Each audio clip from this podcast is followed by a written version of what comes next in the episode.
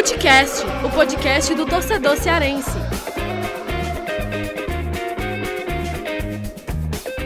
Vem que vem com a gente, rapaziada. Futecast começando mais um episódio. Eu sou Lucas Mota e estou hoje acompanhado, como sempre, de Thiago Minhoca. Episódio de sobe e desce, né? Quem se destacou nesses primeiros jogos, quem perdeu pontos nesses primeiros jogos de Ceará e de Fortaleza.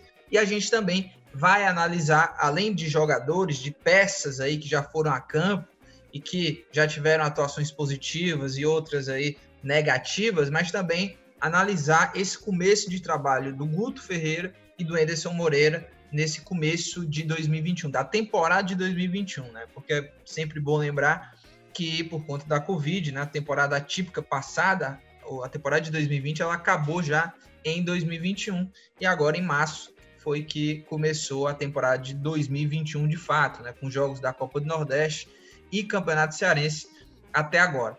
Então, Thiago Minhoca, para a gente começar aqui esse debate sobre Ceará e Fortaleza, antes da gente fazer o sobe e desce dos jogadores, é, vamos começar falando dos trabalhos do Enderson e do Guto Ferreira. Primeiro, eu queria já saber de você, assim, o que, é que você está achando desse rodízio utilizado tanto pelo Guto quanto pelo Enderson. Do lado do Guto, só o detalhe de que é, os jogadores principais da equipe, assim, da temporada passada, tiraram férias e voltaram no decorrer e começam a ser utilizados agora. Já o Enderson não teve esse período de folga, né? Já todo mundo já começou o ano e ele tem feito essa mescla, né? Feito esse rodízio já com esses jogadores também da temporada passada. O que, que você tem achado é, desse rodízio? Para mim, acho necessário você mesclar a equipe justamente agora, porque é a hora que dá para fazer esse descanso necessário nesses jogadores. Fala aí, Mel. Então, fala Lucas, pessoal que está acompanhando aqui o Footcast. É, são, são situações distintas né, para cada, porque o Ceará ele já sabia de maneira antecipada a sua permanência para a Série A, no caso dessa temporada de 2021, então já conseguiu fazer até nos últimos jogos, né, contra Curitiba e Botafogo, já poupar alguns, alguns atletas, então alguns que já estão inseridos aí já fizeram os últimos jogos, né, como o caso do Sobral, Pacheco, por exemplo, é, tiveram já alguns dias de descanso. Outros ainda vão levar mais um tempo, mas que já pode aparecer até mesmo no próximo duelo do Clássico Rei. Então, expectativa divina. Ah, os colombianos aí, eu acho que já paira uma dúvida, porque vai depender muito da, da condição que eles vão chegar no Ceará, se vão ter condições físicas de, de, né, de precisar de mais tempo de preparação ou não. Mas é esperado. O Ceará a gente já sabia que ia começar a temporada, né? Já foi falado diversas vezes que ia ter essa equipe de transição até aparecer os jogadores é, considerados os titulares, né? Assim, que o Ceará ainda vai reencontrar essa nova equipe. Então, nessas oportunidades que o Guto vem tentando, deu certo em, em alguns momentos, outras nem tanto. Alguns jogadores tiveram boas boas condições de mostrar, assim, né? Pelo menos oportunidades tiveram para mostrar. Alguns aproveitaram, outros não. Então, a gente tem aí nesse nesse geral aí do Ceará uma, um trabalho mais bem preparado, até mesmo porque conseguiu, como eu falei, de maneira antecipada a sua permanência. O Fortaleza, ele teve uma diferença, porque é, ficou ali até a última rodada, né? Para ser bem honesto, até a penúltima rodada para garantir a permanência, porque na última rodada basicamente era mais a questão ali protocolar para confirmar o, a permanência da Série A. E aí não deu muito tempo, porque né, a gente até chegou a, a, a entrevistar, a gente está gravando aqui na segunda-feira, o Alex Santiago, e que é o novo diretor de futebol do, do, do Fortaleza. Diretor de futebol, né, Lucas? Qualquer coisa me corrija aí. É... Isso, é isso mesmo. Diretor de futebol. E ele mencionou que o Anderson não, não pôde contratar ninguém, né? O último treinador que passou pelo Fortaleza que pôde ainda contratar foi o, o próprio Chamusca, que só trouxe só dois nomes, o João Paulo Meia, né, que de saída praticamente, ou já saiu, não sei, e também... É, que não jogou é, nada. É, exatamente. E o Wanderson, né? Que foram os únicos nomes que o, o Chamusca teve tempo de, de, trazer. E aí agora a gente vai começar a ver o trabalho do Anderson. Acho que ele ainda tá tateando o elenco e ele tá fazendo um rodízio bem maior do que o Ceará vem fazendo, né? O Ceará, por exemplo, chegou a repetir a formação do primeiro para o segundo jogo e o Fortaleza não. Foram quatro times bem diferentes. Do primeiro para o segundo jogo foram cinco trocas, do segundo para o terceiro foram oito. Dessa, é, dessa vez agora mais trocas, né? Jogadores sendo utilizados, uma nova formação de meio de campo, Jussa e Ederson, por exemplo. Então, ele está misturando mais. Mas, o que é mais importante para o Ederson desenvolver o trabalho dele, ele precisa de resultado. Né? Tanto que jogadores aí, como o caso do Felipe Alves, que não jogou o Campeonato Cearense, né? Mas já voltou de titular no último jogo aí diante da equipe do 13 da Paraíba.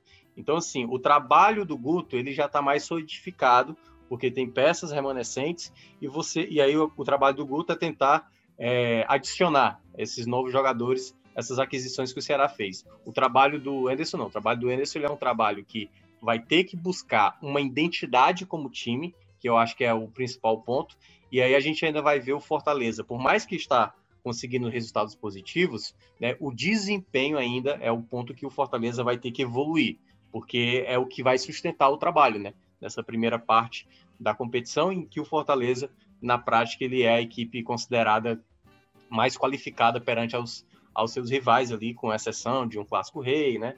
Um time mais pesado como o Bahia, que aí é uma situação de, de, de confronto que exige, vai exigir mais do, do Fortaleza para a gente analisar melhor mesmo até outros aspectos. É, neste episódio, a gente vai analisar esse começo de trabalho do Guto e do Enderson. A gente já está fazendo isso aqui, né, da temporada de 2021, e também fazer um sobe e desce. Ou seja, a gente não vai falar nesse episódio sobre o Clássico Rei, porque a gente vai deixar para lançar esse episódio especificamente sobre o Clássico. Já no fim da semana, a gente vai lançar um novo episódio, só para é, o pessoal que sempre nos ouve aqui no Footcast, sabe que a gente sempre grava aquele pré-clássico rei e nesse ano não vai ser diferente. Agora, Minhoca, é, antes mesmo de passar para o Sobe 10, pegar alguns detalhes ainda aí sobre os trabalhos do Enderson e do Guto. Vou começar aqui pelo Enderson, que, ah, como você falou, né, tem, utilizou já quatro formações diferentes. O Fortaleza até agora tem três vitórias e um empate na temporada, é, duas vitórias e um empate na Copa do Nordeste e uma vitória no, no Campeonato Cearense. É, o Anderson, como você falou, né, quatro formações diferentes, e aí eu vou até passar aqui para ser mais específicos, para ser mais específico por setores. No ataque, ele já utilizou aquele quarteto ofensivo, né? E lembrando, o Anderson está jogando no 4-2-3-1, certo? No quarteto ofensivo ali, jogadores mais adiantados, ele utilizou quatro formações diferentes também. Ele utilizou Romarinho, Crispim, Oswaldo e Wellington Paulista. Romarinho, Crispim, David e Wellington Paulista, Igor Torres, Luiz Henrique, Oswaldo e Wellington Paulista, e Robson, Crispim, Torres, né, Igor Torres e David. Ou seja, em três jogos ele utilizou o Wellington Paulista de centroavante, um deles ele utilizou o David.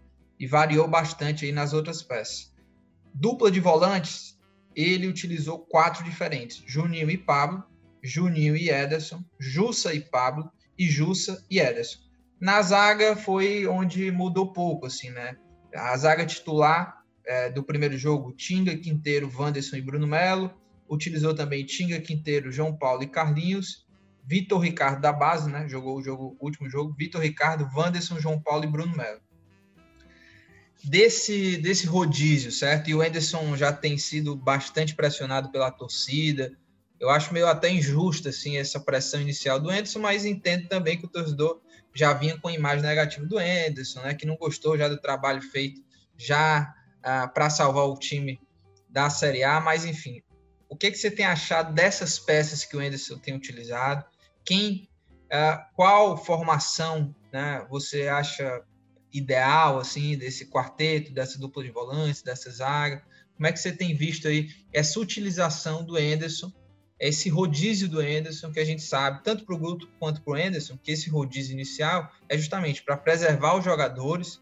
Foi uma temporada que acabou de 2020, já começou, já né, na semana seguinte já tinha jogos de 2021 da temporada, e também para, obviamente, testar as novas peças, encaixar esses caras, ver como é que eles rendem. E aí, meu, qual é a tua avaliação sobre isso? Então, dá para ver já algumas preferências, né? Por exemplo, da, da equipe que entrou titular, o Crispim entrou em três como titular, uma delas foi com o Luiz Henrique. O Luiz Henrique, por exemplo, jogou os quatro jogos. Ele entrou uma vez como titular e nos outros três jogos ele sempre entrou no lugar do Crispim. Eu até queria ver, claro que para o jogo da, da, da semana, que vai ser o duelo contra o Caxias, e também mais à frente, quando tiver o, o Ceará, dificilmente ele vai adotar isso. Então, o que a gente deve ver no Fortaleza nesses dois jogos importantes na semana é uma equipe muito próxima no modelo que ele já estabeleceu. Então, há uma disputa aí hoje, nesse meio de campo, entre Crispim e Luiz Henrique. Eu queria ver os dois jogando juntos, eu queria ver uma formação que você tem dois jogadores com essa qualidade. Fortaleza, por vezes, nesses primeiros jogos, mostrou muita dificuldade né, na, na distribuição do jogo. E para mim, por exemplo, esse último jogo contra o 13 foi o que ficou mais destacado isso. Nem o Jussa e nem o Ederson têm aquela característica que eu entendo perfeitamente e, e compreendo, né? Eu, eu entendo a, a, a, raiva do torcedor por vezes com o Juninho e com o Felipe. Os jogadores são lentos e burocráticos e tudo mais, mas eles ajudam muito na saída de Lucas. Ou, na saída de Lucas, não, na saída de bola, Lucas. Porque é, você vê que que o Fortaleza, quando tem a bola, né, geralmente são os zagueiros que estão construindo. Nesse último jogo foi isso. Né? Os laterais não estavam bem, né? Tudo bem, era um garoto, Vitor Ricardo, na esquerda o Bruno Melo não jogou nada bem. E aí os volantes também sem atitude de saída de bola e também os jogadores que davam mais movimentação também sem muita qualidade, né? Que era Oswaldo e Romarinho, que são remanescentes daquele mau futebol da, do final da temporada passada. Então, assim, as coisas não mudaram totalmente. E o Anderson, Lucas, ele tem essa, essa, essa coisa pesada em cima dele, por, muito por conta da goleada para o Bahia, sabe? Se o, ele vence o Bahia, ele estava ele tava nas nuvens hoje, com, não sei se estaria tá nas nuvens com o torcedor, mas o torcedor não estaria criticando ele, porque ele venceu jogos importantes, né? Então ele, ele não errou no momento que era para errar, mas aquela goleada para o Bahia pesa muito para ele e algumas escolhas que ele a gente vai ter, eu acho que uma noção agora melhor, porque são dois jogos importantes que ele vai ter nessa semana. A gente vai saber mais ou menos quais são as preferências mesmo do Anderson. Qual é a dupla titular? Tudo indica que é Quinteiro juntamente com o Wanderson, né? No meio de campo ali, o Crispim deve ser o cara centralizado. Quem deverá jogar mais aberto? O Torres chegou a jogar, por exemplo, dois jogos, né? É, então, assim, eu acho que dá para dá para imaginar algumas possibilidades. O Elton Paulista, por exemplo, David. Então, acho que dá para imaginar mais ou menos a equipe que deve jogar. Por exemplo, uh, esse jogo, o último jogo, o Carlinhos entrou muito bem, cara. O Carlinhos entrou muito bem.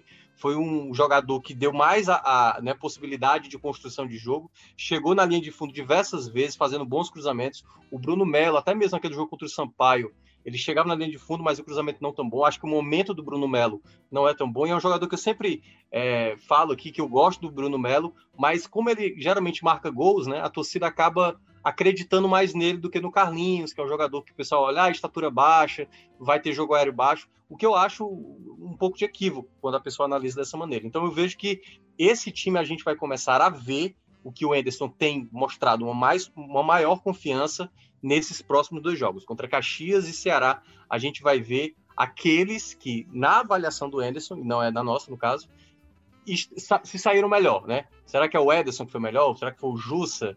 É, certamente quem vai jogar na lateral direita é o Tinga, né? Quem é exatamente o homem referência? Vai ser David Robson, vai ser o Elton Paulista. O Robson ainda tem que segurar um pouco, porque o Robson fez dois gols, mas em termos de desempenho ainda não mostrou uma efetividade. Então, acho que a gente vai ter uma noção. Eu, volto a repetir, queria ver um meio de campo com dois meias. Eu queria ver Luiz Henrique juntamente com o Crispim, mas a gente tem que esperar um pouco mais de tempo aí para saber se é de fato ele vai só escolher um deles para brigar por essa posição de centralizado. É, e são dois jogadores que para mim estão jogando bem. Sobre o Robson, eu discordo um pouco de você, mas a gente vai entrar com mais detalhes nesse debate sobre os jogadores daqui a pouco o nosso sobe e desce. Mas vamos falar também do Guto, certo? Desse começo de trabalho do Guto. O Guto, diferente do Anderson, que não repetiu escalação em nenhum momento, nos dois primeiros jogos do Ceará na temporada, que foram pela Copa do Nordeste, o Guto ele manteve a mesma escalação, certo? E aí depois, no jogo do Cearense, usou uma e depois, no último jogo, ele utilizou outra, certo? Então, é, só ainda lá do Fortaleza, que eu não citei, mas o, o Anderson também utilizou uh, três jogos do Felipe Alves e um do Boeck, certo? No Ceará, de goleiro, né? É, vai ser uma briga boa aí entre o Richard e o João Ricardo. O Richard jogou três jogos e o João Ricardo jogou um. A, o quarteto defensivo, o Guto utilizou três diferentes. Utilizou Eduardo, Klaus Lacerda e Kelvin, jogaram os, os dois primeiros jogos. Utilizou no Cearense Buiu, que é da base, Jordan, que foi contratado, Luiz Otávio e Kelvin. E no último jogo, é, utilizou, que foi na Copa do Nordeste, contra o Altos, utilizou Eduardo, Lacerda, Luiz Otávio e Bruno Pacheco. A dupla de volantes, ele utilizou William Oliveira e Nares, William Oliveira e Sobral, e utilizou também o Oliveira, reforço da Chape, e o Fabinho no time titular. E lembrando que teve um jogo também da Copa do Nordeste que ele, ele é, manteve a escalação, e o Ceará, que costuma jogar no 4-2-3-1, teve um jogo da Copa do Nordeste, o segundo, que o Ceará jogou no 4-3-3. O Marlon, que jogou aberto, né? Jogou também até com armação ali nos jogos, mas ele também jogou nesse segundo jogo que foi contra o Vitória. Né? O Ceará jogou num 4-3-3 e, e, ficou uma trinca de volantes ali, o William Oliveira, Nares e o Marlon, certo? Aí, vamos lá, quarteto ofensivo do Ceará. Ele já utilizou Marlon, Wesley, Saulo e Viseu numa formação. Lembrando que teve, em alguns momentos o Marlon virou meio armador, o Wesley virou ponta. No outro jogo, quando jogou 4-3-3, que o Marlon é, foi para volante, ficou ali o Wesley numa ponta, Saulo na outra e Viseu de centroavante. Um outro quarteto que ele utilizou, Rick, Bachola, Jacaré e Jael, que foi no Campeonato Cearense. E na última partida utilizou o Wesley, Jorginho, Saulo Mineiro e o Viseu. E o que até me, me chamou a atenção também é que nesse último jogo o Wesley jogou como armador, Jorginho jogou aberto e eu até comentei com você, né, Minhoca, que acredito que o Jorginho ele, ele é uma opção para ser substituto imediato do Vina, para jogar como armador, mas como o Guto utilizou ele na ponta, acredito também que vai ser uma opção para ele nesse time do Ceará para fazer até uma função parecida com o que o Lima fazia, que era jogava aberto, mas tinha essa função de cair por dentro, de ser bem armador. Como é que você é, avalia também essas peças utilizadas, esse momento inicial do Guto, os esquemas que ele utilizou, 4-3-3, 4-2-3-1. Qual é a tua avaliação também? É, também dá para ver uma, uma regularidade, acho que até maior do que a do Fortaleza, né? Por exemplo, o Richard jogou três jogos como titular, o Lacerda jogou três jogos como titular, Eduardo, Kelvin. Olha, só, só não é, o outro zagueiro, né? Que, por exemplo, jogou como titular, porque você tem ali dois laterais, né? O Eduardo e o Kelvin, além do Gabriel Lacerda e o Richard. Em quatro dos jogos, esses quatro jogadores, né? De, dos cinco aí da, do sistema defensivo, jogaram como titulares. Então já dá para ver uma base. Outros dois jogadores que também jogaram três jogos como titular. O William Oliveira, também atuou três dos quatro jogos. O Wesley também foi titular em três dos quatro jogos, e no caso, o Saulo Mineiro, juntamente com o Viseu também. Então você vê que tem um time que pelo menos se repetiu em boa parte, né? E pelo menos aí uns sete, oito atletas que entraram com bastante frequência, como por exemplo, jogadores que foram acionados muito do banco, por exemplo, os únicos jogadores que jogaram as quatro partidas, o Saulo Mineiro, né, que três como titular e uma como reserva, e o Rick e o Jacaré, que também entraram quatro vezes, só que só no Campeonato Cearense que eles acabaram entrando como titular. Então você consegue ver uma base já assim que o Guto já começou esse trabalho. Ele não está fazendo muitas alternativas, mas em alguns pontos, como a gente você estava dizendo aí que a gente discutiu antes, é, eu não gostei muito do posicionamento dos meias, né? Desses caras que fazem ali aquela parte do, dos jogadores do meio para frente. Porque eu imaginava, né, que, por exemplo, foi o jogo antes do Campeonato Cearense, foi contra o Vitória. Em casa, Vitória. Naquele jogo, por exemplo, o Vitória teve muita facilidade pelo lado esquerdo, né? O jogador do Vitória chamado David teve muita facilidade pelo lado esquerdo e o lado direito com o Eduardo, juntamente com o Wesley, não estava muito, né, dando muita sustentação. E eu cheguei a mencionar com você, eu preferia o, o próprio Marlon jogar pelo lado direito e deixar o Wesley centralizado. E aí, quando veio, agora no último jogo, o Jorginho, eu imaginei que ele continuaria com o Wesley aberto e o Jorginho fazendo a função ali como um substituto do, do próprio uh, Vina. Mas não, ele colocou o Jorginho do lado esquerdo e centralizou o Wesley. O Wesley correu demais, como a, habitual, né? Foi atrás da bola e tudo mais. E o Jorginho ficou muito sumido do jogo. Eu acho que ele ele é o meia, de fato. Ele é o cara que joga ali por detrás do centroavante.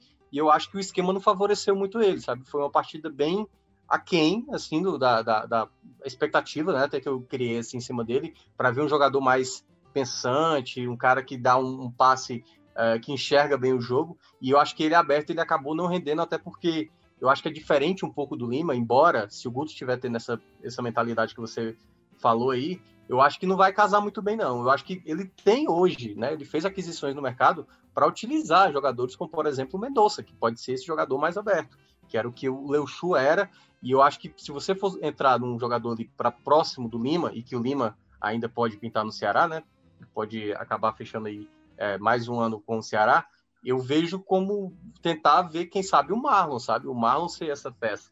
Talvez não ganhe qualidade, mas você pode pensar em ter uma outra característica. Você pode ter o Sobral por ali, como já foi em algum momento. Você pode ter um jogador até mesmo de outra característica, um jogador mais agudo, como o Jacaré, que veio fazendo gols, apesar de ter se lesionado no último jogo, né? A gente não sabe o tempo de recuperação que ele vai ter, mas eu acho que o Jorginho, no primeiro jogo, é muito cedo ainda, é, ele não rendeu jogando aberto. Eu, que, eu quero ver ele atuando mais por dentro, até porque, né? Se o Vina tiver suspenso, quando o Vina não puder atuar, então vai ser o Wesley mesmo a opção sempre do Guto, e isso é que eu, eu, eu não, vou, não vou achar nada interessante, né? Porque o Ceará foi no mercado em busca de um cara que consiga ali colaborar quando o Vina não puder estar presente. É, agora a gente começa aqui o nosso sobe e desce. vamos começar já pelo Ceará, já que a gente terminou essa parte falando do Ceará. É, e lembrando só também, né, que o, como eu falei no começo, o Ceará teve esse período de folga. É, joga, alguns jogadores chegaram e começaram a jogar agora. O Luiz Otávio, né, o Fabinho, o Fernando Sobral, próprio Kleber, que no jogo passado entrou no segundo tempo, Bruno Pacheco, né, que jogou como titular no jogo passado. Então, do time titular do ano passado, já já até jogaram né, nessa temporada quase todo mundo. Né? O Richard não tirou férias, tá jogando desde o começo. Né? A dupla de zaga, Luiz Otávio e Thiago Pagnussal, Luiz Otávio já está jogando. O Thiago já se reapresentou, mas está com essa situação indefinida em relação ao Japão, né? É, mas deve sair, né? Deve sair. A expectativa é que ele saia e o Ceará receba um, um bom dinheiro. A gente até já informou lá no Esporte do Povo. Fabinho e Sobral voltaram, já jogaram. É, e aí, no ataque do setor ofensivo, o Lima e o Léo Chu deixaram o time, né? Ainda é a expectativa do Lima dele voltar e assinar contrato definitivo por dois anos. O Léo Chu não vai voltar, o Kleber já voltou e jogou. E o Vina é, já se reapresentou, mas ainda não jogou. Possivelmente ele, ele deve voltar a jogar aí pelo Ceará já no Clássico Rei. Agora, Minhoca, no sobe desce também, para ressaltar, por exemplo, quem a gente colocar aqui no sobe é aquele jogador que realmente se destacou, uh, destacou além, sabe? Porque a gente não vai colocar aqui no sobe um, um jogador que é, manteve uma média ali, jogou partidas medianas, não comprometeu, mas também não foi. Hã? Tipo o Richard, por exemplo. É, o, por exemplo, o, o William Oliveira, a gente, eu não vou colocar ele no sobe aqui, que não foi um grande destaque, mas ele também não foi negativo, entendeu? O, o sobe é quem realmente se destacou. Já vou até começar, assim como no negativo também. Vamos começar pelo sobe. Para mim, ah, não dá para. Eu acho que o principal jogador desse sobe aí do Ceará, que se valorizou bastante aí nesse começo de temporada, é o Saulo Mineiro. O cara começou com tudo, e não só pelos gols dele, né? Ele é, ele é artilheiro da, da Copa do Nordeste, tá fazendo gols, tá indo muito bem, mas também pelo desempenho. A gente vê que as jogadas ofensivas do Ceará hoje, nesses primeiros jogos onde o Saulo jogou bastante, né? Foi titular, ele é o cara ali que consegue sempre tirar um coelho da cartola. É um cara que, no, no mano a mano, impressionante. A bola lançada para ele, se o zagueiro deixar a bola bater no chão para disputar, é, no mano a mano com o Saulo, né, corpo a corpo, ele vai ganhar, porque ele é muito forte fisicamente, é muito veloz também. É, claro, tem algumas deficiências técnicas, mas é um jogador interessante para esse time do Ceará e eu acho que ele começou muito bem. Então, eu coloco o Saulo aí como principal jogador dentro desse sobe aí, porque tá dando conta do recado, tá indo bem, e até se coloca aí como um, um cara para brigar realmente pela titularidade é, quando terminou o ano e as contratações começaram a sair, né? Muita gente nem falava muito do Saulo, que ele poderia ter condições de brigar por uma titularidade, mas eu acho que esse começo de ano é, credibiliza ele assim para brigar. Um outro jogador que eu destaco também não está no mesmo nível de destaque do Saulo, mas eu acho que entra no sobe porque ele se destaca aí nesse começo e é até uma, uma volta por cima, vamos dizer assim, desse começo de temporada, que é o Jacaré que deixou uma imagem pouco negativa, é um jogador ainda muito jovem, mas é, deixou uma imagem um pouco negativa que precisava melhorar pelas atuações dele na temporada passada. E nesse começo de temporada, ele já marcou dois gols, e não só também pelos gols, mas pelo menos até agora, né, nesses jogos aí, É, eu acho que o Jacaré ele parece um pouco mais maduro, um cara que está é, é, é, levantando mais a cabeça para jogar. O, o, ele faz um gol mostrando uma boa finalização, até de, de canhota, né? A gente sabe que finalização não é o forte dele, mas ele fez um belo gol contra o Vitória.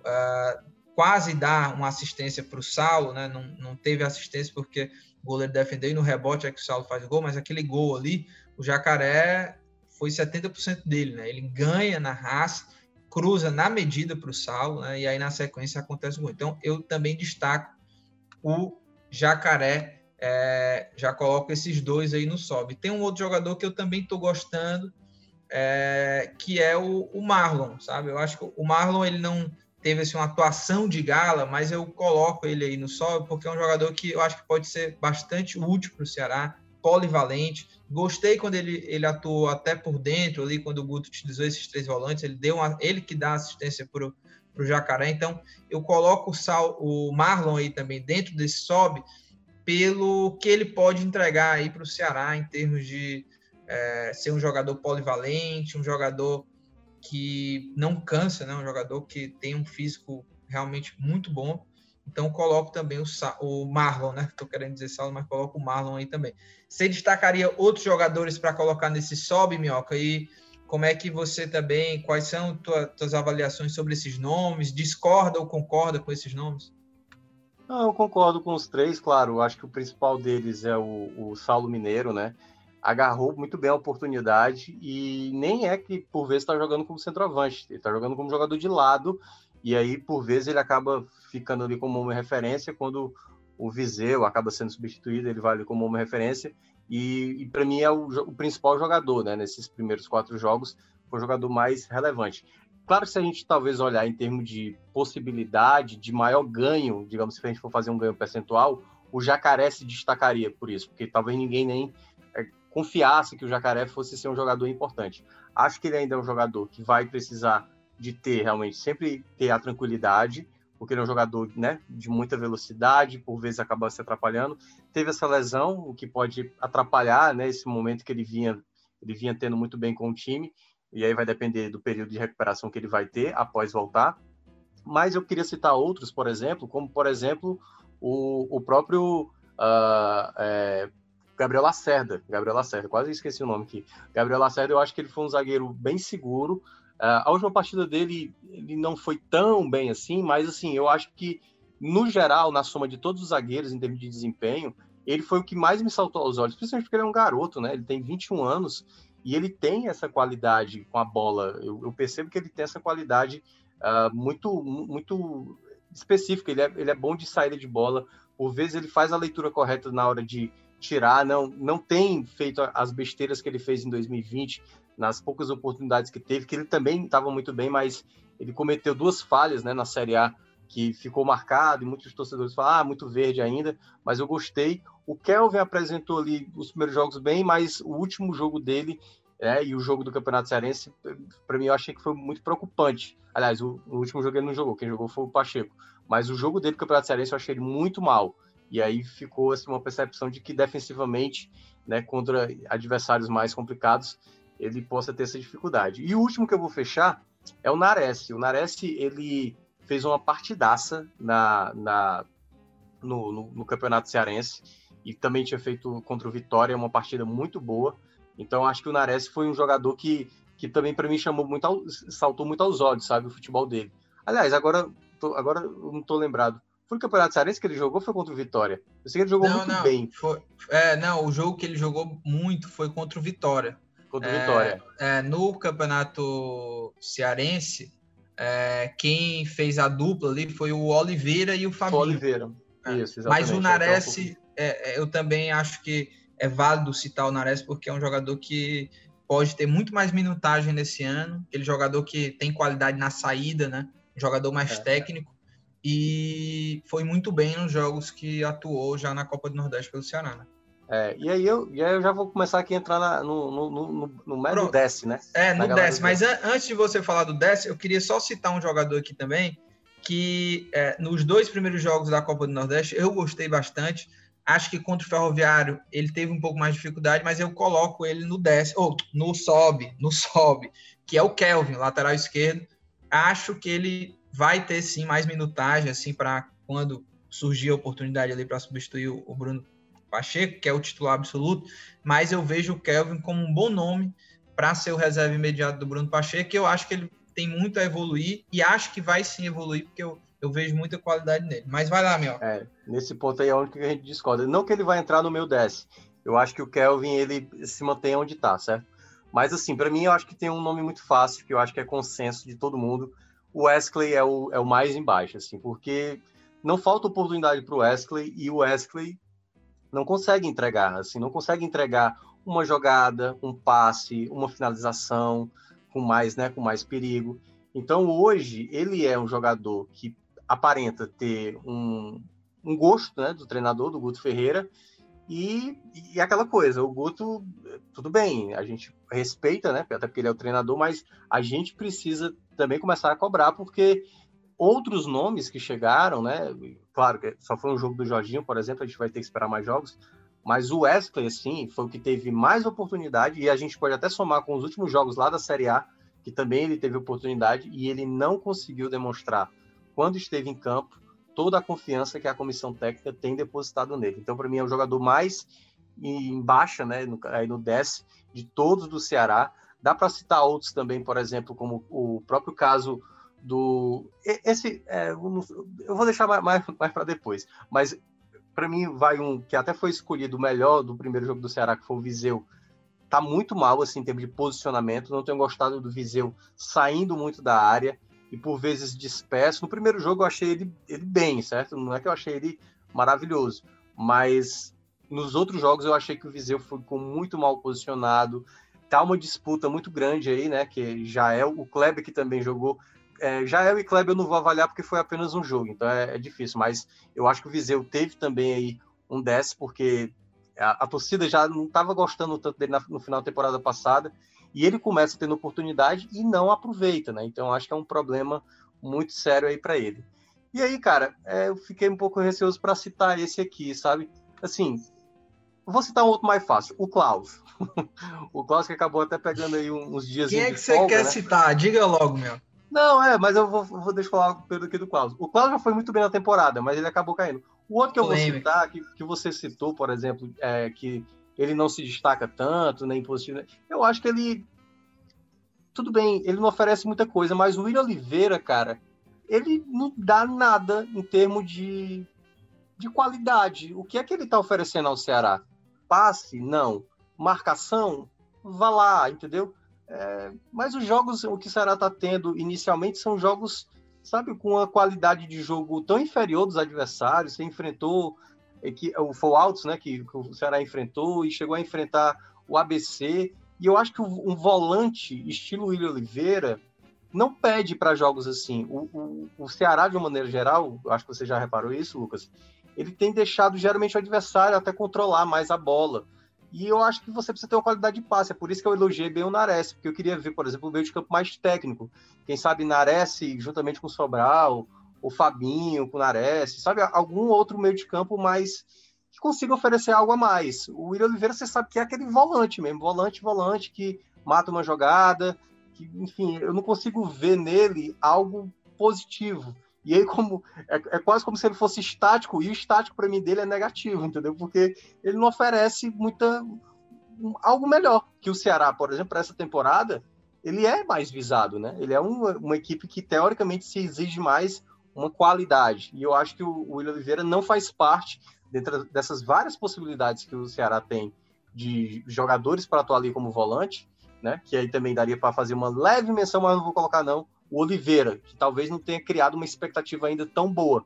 Eu acho que foi muito tímido também. Então, acho que são esses os jogadores que, para mim, são estão é, no 10, sabe? Eu, eu, apesar do William Oliveira que eu ter falado, é, na verdade, ele é exatamente isso. Mas eu não gosto desse estilo de jogo dele. É, eu, eu concordo com quase tudo que você falou.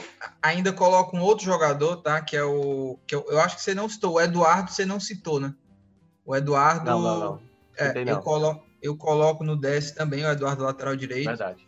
É, porque eu não, eu não acho como. Uh, vejo assim o torcedor que critica o Eduardo e leva muito, ah, um jogador ruim. Não acho que o Eduardo é um jogador ruim. Acho que o Eduardo pode sim fazer boas partidas pelo Ceará. É, como ele já fez lá na, na Chape, né? Quando ele estava lá na Chape, eu achava ele um bom lateral. É, como já fez no Ceará, mas assim, é, é, que vai haver uma pressão, e isso é inegável pela saída do Samuel. Quem entrar na lateral direita ali, o próprio Gabriel Dias, que ainda nem entrou em campo, né? Já, já tem recebido crítica da torcida e tudo, porque é difícil, vai ser difícil substituir o Samuel Xavier. E não resta dúvidas que é o setor hoje do Ceará com o maior ponto de interrogação em cima do Eduardo e do próprio Gabriel Dias. Mas analisando as atuações do Eduardo até agora, ele não foi tão bem, né? Não conseguiu ir tão bem na marcação, não conseguiu ir tão bem na parte ofensiva, deixou um pouco a desejar. Então, acho que ele, ele merece sim estar nesse 10.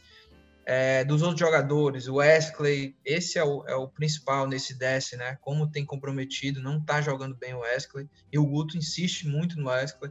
O Viseu está sendo uma decepção nesse começo, porque acho que é, ele perdeu um gol incrível né, contra o, o Altos, mas não dá para é, é, analisar por esse gol perdido o Viseu, né? É o todo. O Viseu é, tem sido muito apático, assim. É, a, principal definição, quando eu vou analisar o futebol do Viseu até agora, nessa temporada de 2021, é a apatia. O Viseu parece estar preguiçoso, não, não consegue dar sequência na jogada.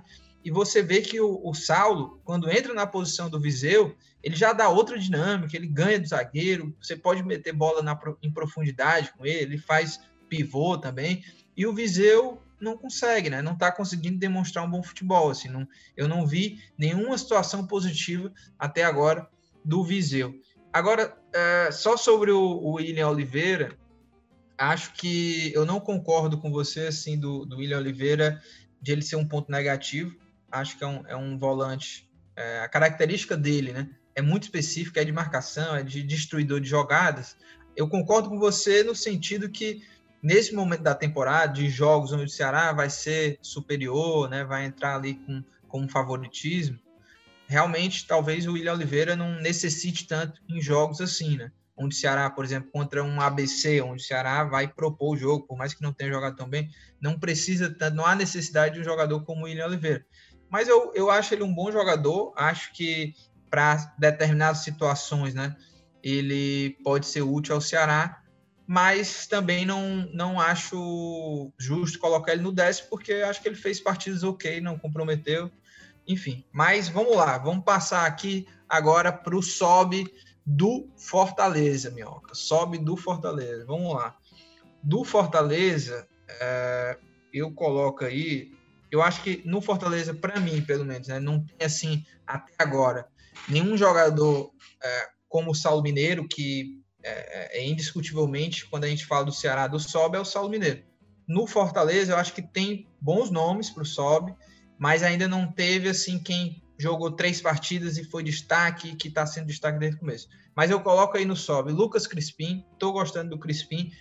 É, o que eu sinto falta e aí eu acho que isso cabe ao Enderson, é dar liberdade para o Crispim também de ser o cara da bola parada também, sabe?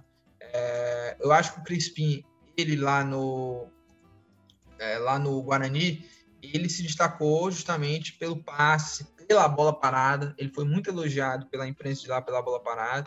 E eu acho que ainda no Fortaleza ele tem cobrado, sim, algumas situações, mas parece que ainda não é não é ele, sabe? Eu acho que ele pode se dividir com o Juninho essa função de bola parada que vai ser alçada na área. Mas, por exemplo, num jogo que tem um Crispim, como esse último jogo contra o é, contra o 13, aí tem escanteio. Quem bate é o Oswaldo, não pode, cara. Não pode, sinceramente. Tendo o Crispim no jogo, cara que é, cobra bem, é, é, cobrador de falta, da bola parada, não pode ser o Oswaldo no escanteio, sabe? Tendo o Crispim no jogo. Então, mas, assim, falando sobre a atuação dele, acho que ele tem sido um jogador participativo, tem criado bons lances ali, é, chegou até perto de fazer gols, contribuiu também com passe. Então, eu vejo esse começo do Crispim como um começo interessante, acho que ele merece estar no, no sobe.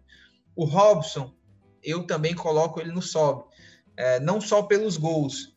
É, você falou que o Robson, é, você disse que ele não foi eficiente, ou, enfim, mas eu acho que é justamente isso que ele foi, entendeu? para mim, eu acho que ele foi eficiente, porque ele mostrou oportunismo, bom posicionamento e um cara que bola sobrou para ele, ele, ele matou o jogo, né? Ele fez o gol, ele estava ali na hora certa, né?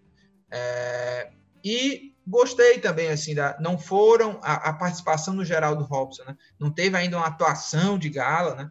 É, mas se mostra um cara definidor, um bom finalizador. Então eu coloco aí também o Robson nesse começo pelo aproveitamento dele. É, três jogos, dois gols até agora pelo Fortaleza, né? E entrando ali, um ele entrou no segundo tempo, outro ele começou jogando, fez gol, e no último jogo ele entrou no segundo tempo, já não foi tão bem assim, mas coloco ele aqui no Sobs, ou Sobs, eu quero dizer Sobs. Eu coloco no Sob o Hobbs. E para dizer uma terceira peça aqui, é que eu vou, eu vou lhe passar, eu não vou nem dizer uma terceira, mas eu vou falar aqui mais de uma peça ainda, é, sendo breve, aí eu passo para você. Coloco aí ainda a dupla de zaga, Wanderson e Quinteiro. Acho que estão indo muito bem. Acho que o Wanderson pode ser esse parceiro do Quinteiro. Acho que ele começou bem. É, o Carlinhos, né? É, pelo último jogo, eu acho que ele é, é, mostrou que é, ele é o titular da posição, né? Jogou muito bem, é, é, um jogador com características mais ofensivas do que o Bruno Melo e pode ganhar essa vaga.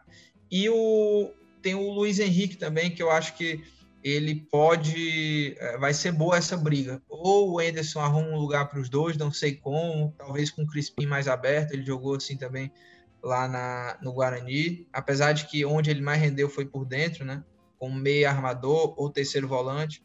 Mas o Luiz Henrique é um jogador que eu acho que daqui a pouco vai ficar assim inviável não colocar ele no time titular, porque é um jogador técnico. Eu sempre gosto quando ele entra no jogo e é um jogador que pode agregar muito aí ao Fortaleza. Tem outros nomes, mas eu vou, de, vou deixar primeiro para você falar também. Eu já é. falei alguns nomes aqui. Quem que você coloca no sobe? Então, assim, curiosamente o Luiz Henrique, o pior jogo dele foi que ele começou a titular, né? Então, geralmente ele rendeu mesmo quando veio do banco. É, como eu estava dizendo, eu queria ver essa formação, talvez Crispim e Luiz Henrique, sabe? O Crispim, como você bem falou, ele tem muito bo é, um, um, bom cruzamento, ele tem uma boa bola parada. No primeiro jogo, por exemplo, ele colocou uma bola na cabeça do Quinteiro, que o Quinteiro né, desperdiçou uma chance clara. E, e, até mesmo em outros jogos, acho que nesse último jogo também contra o 13, ele conseguiu fazer bons lançamentos e tal. Ele é um cara que pega muito bem na bola. Antes ficava muito concentrado no Juninho, todo escanteio, Juninho, falta, Juninho, é, falta direta, Juninho. E ainda está sendo um pouco isso. E eu acho que o Anderson já pode começar a dividir mais essas funções, sabe? Uh, o Fortaleza, curiosamente, Lucas, tem seis gols no, no, na temporada e dos seis, quatro foi oriundo de bola parada, né? O primeiro, que foi o cruzamento do escanteio do, do Juninho para o gol do Bruno Melo. Teve no segundo jogo o escanteio batido pelo Oswaldo, que a bola sobra e o Wanderson faz o gol. No jogo do Campeonato Cearense, um lateral batido pelo Tinga, em que o David resvala e o Robson faz o gol. E nesse último jogo também, uma jogada exatamente batida pelo Juninho, né? O João Paulo cabeceia e aí o David coloca para a área para o Elton Paulista fazer também o gol que acabou culminando no empate. Então o Fortaleza tem se destacado muito nessa bola parada. E ter um outro jogador com essa característica, eu acho que é super importante. Crispim certamente está nesse meu sobe, é o jogador das contratações que mais me. me que, que eu vi assim, um pouco de qualidade. Ele não é um jogador de muita velocidade, mas pela dinâmica que ele dá, por vez, a movimentação, eu queria ver com mais jogadores com boa qualidade de passe. E aí, vou citar o Wanderson, o Wanderson que é muito perseguido ainda, né? A torcida não gosta muito do futebol dele. Acho que talvez. eu acho que, ele, eu acho que ele tá virando essa imagem, eu acho. É, pois é. É claro que a gente vai ter que esperar mais alguns jogos de adversários mais complicados, até para saber se o Wanderson realmente estabelece, porque tem o Jackson aí, né, que também a torcida não é muito satisfeita com o Jackson, mas eu acho que tá faltando aquele nome, né? O torcedor depois da não permanência do Paulão, esse novo jogador que vai ser a referência que até em 2018 foi o Quinteiro, né? E aí, é, aliás, 2019, né? É, que foi o Quinteiro, e aí eu acho que ainda tá faltando realmente agradar. Mas o Wanderson, para mim, ele tá com esse saldo de sobe, né? Ele tá realmente, eu acho que fazendo boas apresentações. Os outros que você mencionou, né? Como o caso do, do, do Robson, deixa eu até citar um, logo o outro antes, que esse é o jogador que tem mais participações de gols na, até agora na temporada do Fortaleza, que é o David. O David tem um gol e tem duas assistências, né? Então ele tem, três, ele tem três participações diretas nos gols do Fortaleza dos seis que, que marcou. Só que o David ainda é o David. Eu acho que não, não teve, o, o meu... não teve subida ou queda no caso aí, né?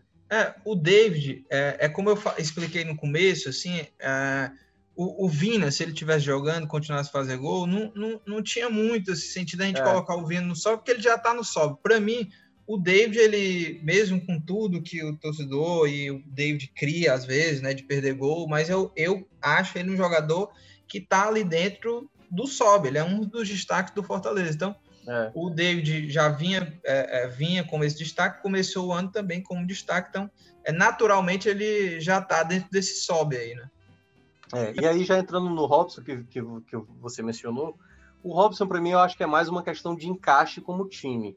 Ele aproveitou duas oportunidades, e aí dois belos gols que ele marcou, né? Um no cruzamento do Coutinho e a outra que foi naquela jogada de lateral, em que o David coloca para ele, ele livre faz um bate pronto ali para fazer o gol.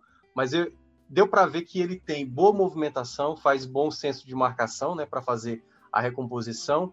Mas eu acho que ainda falta aquela coisa, qual é qual a, a, parceria que vai dar certo? Porque por vezes ele fez a movimentação e o jogador deu o passe errado, ou então quando ele deu o passe o jogador foi para outro lado. Então acho que ele ainda não se encontrou com o setor ofensivo, até porque o Fortaleza mudou bastante, né?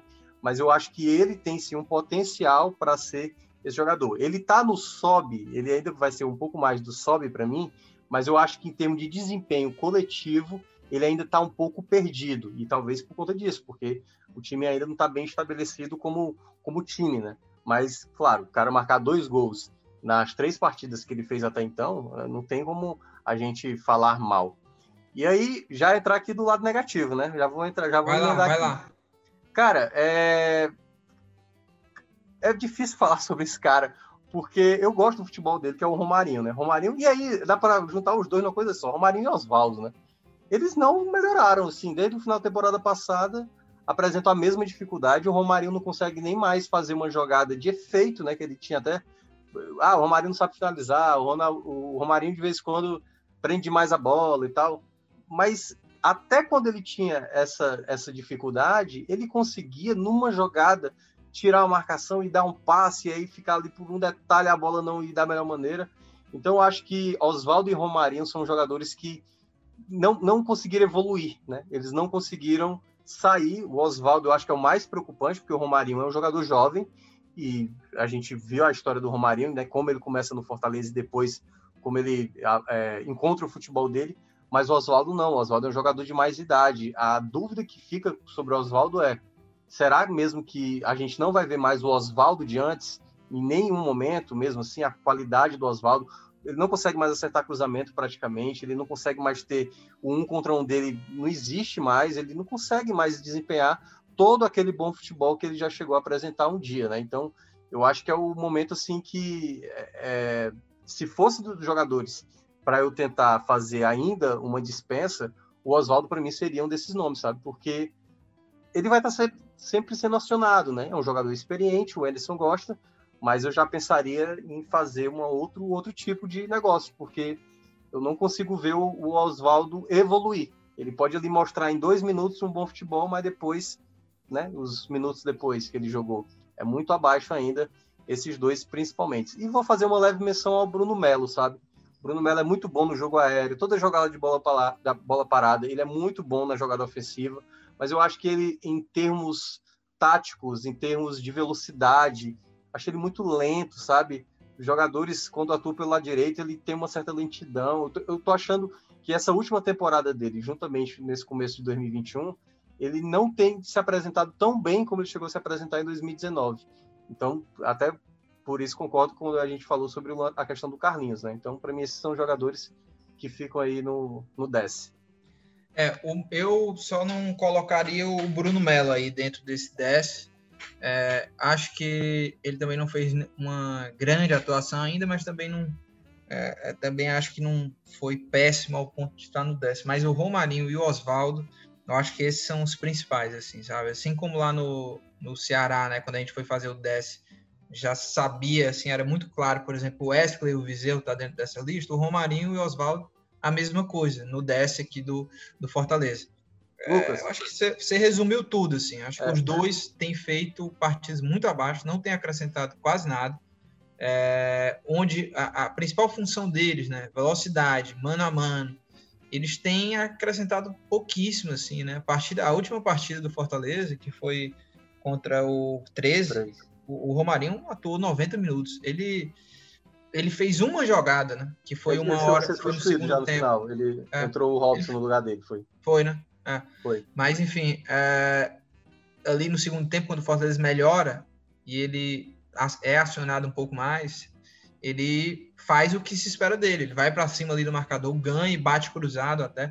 Mas assim, são dois jogadores. O Romarinho também gosto muito, mas está devendo. O Oswaldo já vem de uma queda até maior do que o, o Romarinho, e os dois é, é, justo, né? Colocar essa dupla nesse 10 pelo desempenho que eles, que eles têm feito. Outro, ah, fala aí, Mel, fala aí. Não, tem um do, do ataque que ele poderia entrar, mas eu acho que a última partida dele ele, most... ele se salvou, né, desse 10, que é o Elton Paulista, que não estava sendo muito acionado. Tá, aliás, até mesmo nesse jogo que eu acho que ele jogou muito bem, que ele faz o gol, ele tá saindo muito da área, né? Ele tá, ele tá basicamente como o cara que tá jogando como lateral. Teve uma jogada que ele cruzou pro, pro Carlinhos cabecear.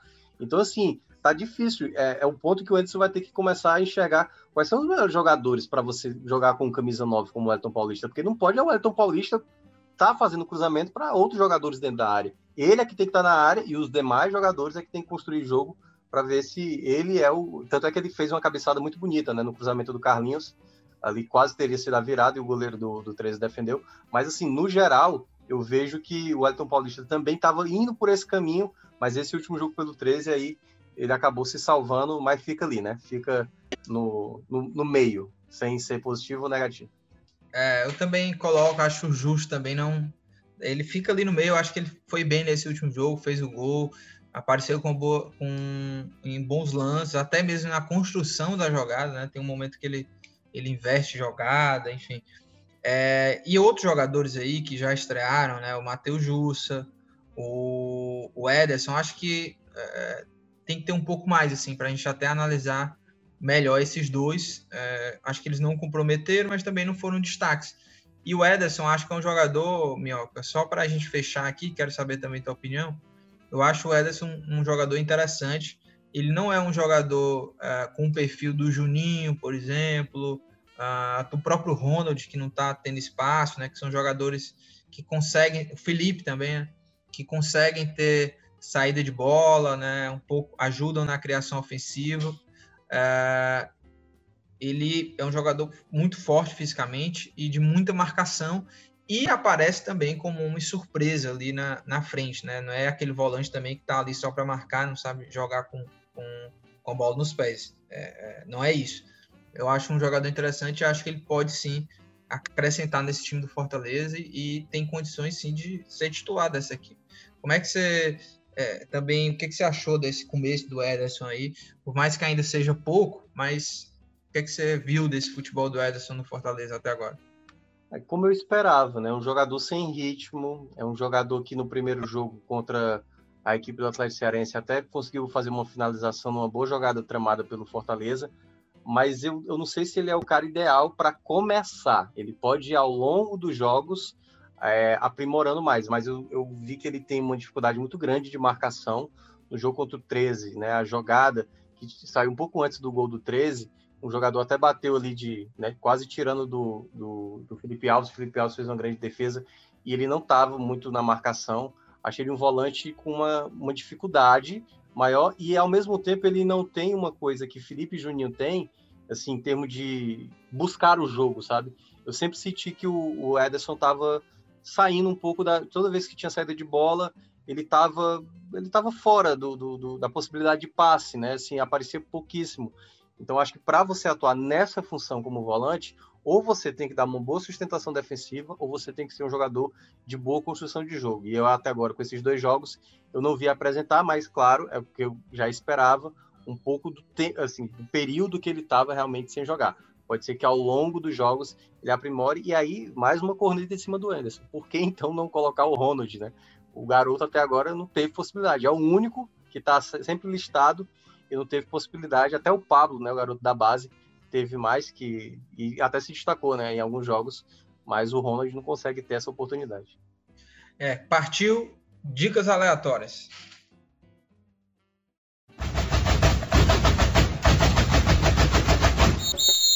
Minhoca, para encerrar nossa tradicional, nosso tradicional quadro Dicas Aleatórias, e antes de você dar a sua dica, né, eu vou dar aqui minha dica que é, esses dias assisti alguns filmes, algum documentário, é, e eu não lembro se no episódio passado eu dei essa dica.